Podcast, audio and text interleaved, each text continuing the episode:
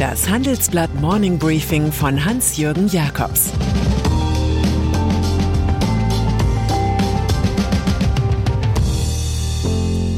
Guten Morgen allerseits. Heute ist Freitag, der 21. Mai, und das sind unsere Themen. Der gute und der schlechte Staat. Ein Champion namens Trade Republic. Wie die BBC Lady Di nahte. Nach einer kurzen Unterbrechung geht es gleich weiter. Bleiben Sie dran. Die Welt steht vor gewaltigen Herausforderungen. Zum einen die Energiewende voranzutreiben und gleichzeitig den Klimawandel einzudämmen.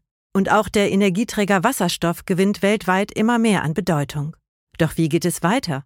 Erfahren Sie mehr auf dem Handelsblatt Wasserstoffgipfel 2024 am 12. und 13. Juni in Essen. Infos unter handelsblatt-wasserstoffgipfel.de. Mit dem Vorteilscode Wasserstoff 2024 erhalten Sie einen Rabatt von 15% auf die Tickets. Unternehmerischer Staat. Krisenzeiten sind Retterzeiten, deshalb sehen die Kurven der Staatsquoten derzeit aus wie Hockeyschläger.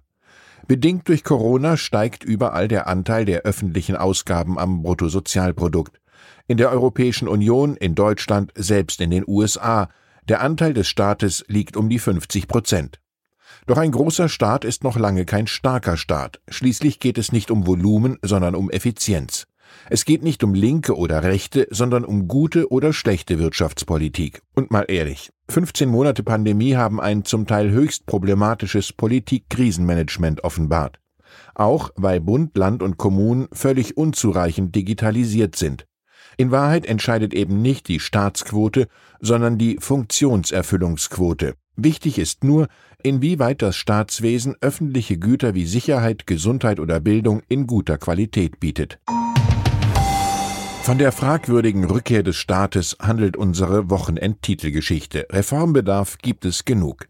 Die grundsätzliche Frage ist, wie ein moderner Ordoliberalismus aussehen muss. Wir sehen einen globalen Wettbewerb, in dem überall der Staat mitmischt, mal offen wie in China, mal eher verdeckt wie in den USA. Ohne öffentliche Infrastrukturinvestitionen in Netze oder Forschung zum Beispiel würde sich eine Volkswirtschaft tatsächlich ihres eigenen Potenzials berauben. Es wird gerne vergessen, dass es das Internet ohne das US-Verteidigungsministerium nicht gäbe oder die CIA die Gründung des Digitalunternehmens Palantir finanzierte. Die Ökonomin Mariana Mazzucato beschreibt solch staatliches Engagement mit dem Begriff Entrepreneurstaat. Doch sollte man darunter bestenfalls eine Art Co-Management verstehen, analog zum Verhältnis von Management und Betriebsrat in großen Konzernen. Und immer muss eigentlich gelten, der Staat ist für die Wirtschaft da und nicht die Wirtschaft für den Staat. Interview mit Monika Schnitzer im Handelsblatt-Interview zieht die Wirtschaftsweise Monika Schnitzer Mazzucatos These vom unternehmerischen Staat generell in Zweifel. Zwar sei tatsächlich staatliche Forschung in das iPhone mit eingeflossen, für die Marktfähigkeit aber habe es eben ein Unternehmen wie Apple gebraucht. Der Staat ist kein guter Unternehmer, sagt Schnitzer.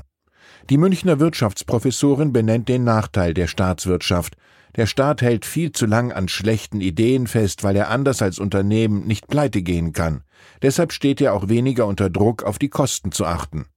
Schnitzer sieht den Staat bei der Förderung von Innovationen in der Pflicht. Es gibt für Unternehmen zu wenig Anreize, in Grundlagenforschung zu investieren, weil sie die nicht direkt zu Geld machen können. Grundlagenforschung sollte deshalb durch den Staat gefördert und die Ergebnisse sollten allen zur Verfügung gestellt werden, so Schnitzer. Zu staatlichen Beteiligungen an Firmen sagt die Wirtschaftsweise, die Geschichte der Staatsunternehmen ist, mit Ausnahme vielleicht von Airbus, keine Erfolgsgeschichte. Die Beteiligung an der Commerzbank ist so ein abschreckendes Beispiel. Wahrscheinlich landet das Geldinstitut in der nächsten Fusionsrunde bei einem größeren Konkurrenten. Der kann dann den sich selbstverständlich um Wettbewerb kümmernden Staat einigermaßen rentierlich auszahlen. Amazon mein Kulturtipp zum Wochenende Amazon unaufhaltsam, ein Buch des amerikanischen Journalisten Brad Stone. Es ist ein Insider-Report über einen der mächtigsten Weltkonzerne, ein Unternehmen, das mit Daten und Logistik Märkte erobert und sogar Supermarktware und Streaming anbietet. Stone beschreibt den höchst brutalen Führungsstil des Gründers und CEOs Jeff Bezos. Der treibt mit Druck und Deadlines die Mitarbeiter in 80-Stunden-Wochen. Bezos Tick ist der Zwang zur permanenten Revolution der Innovation. Er ist getrieben und neigt zu fixen Ideen. Als Beweis nennt Stone den Wohnzimmer-Spracherkennungsbegleiter Alexa. Stone schreibt, von Science Fiction besessen, wie er nun mal war, zwang Bezos sein Team größer zu denken, über die Grenzen der etablierten Technologie hinaus. Wie heißt es so schön, wer nicht besessen, der wird vergessen. Trade Republic. Deutschland hat eine neue Nummer eins unter den wertvollsten Start-ups. Es ist der Berliner Online-Broker Trade Republic. Nachdem Investoren rund 740 Millionen Euro in das Jungunternehmen steckten, wird es nun mit insgesamt 4,3 Milliarden Euro bewertet. Damit rangiert das Fintech der Gründer Christian Hecker, Thomas Pischke und Marco Cancellieri unter den Top Ten in Europa. Innerhalb von zwei Jahren hat es Trade Republic mehr als einer Million Menschen ermöglicht, über eine App einen einfachen Zugang zum Kapitalmarkt zu bekommen. Weil es in Deutschland zunehmend nicht mehr an Risikokapital, sondern an Expertise fehlt, holen deutsche Gründer inzwischen sogar Fachkräfte aus den USA. Wir schildern das alles in unserem großen Report. Nahostkonflikt. Vermittlungsversuche hat es viele gegeben im Konflikt zwischen Israel und den Palästinensern. Jetzt ist Ägypten erfolgreich gewesen. Israels Regierung unter Benjamin Netanyahu und die radikal-islamische Hamas haben eine gegenseitige und gleichzeitige Waffenruhe vereinbart.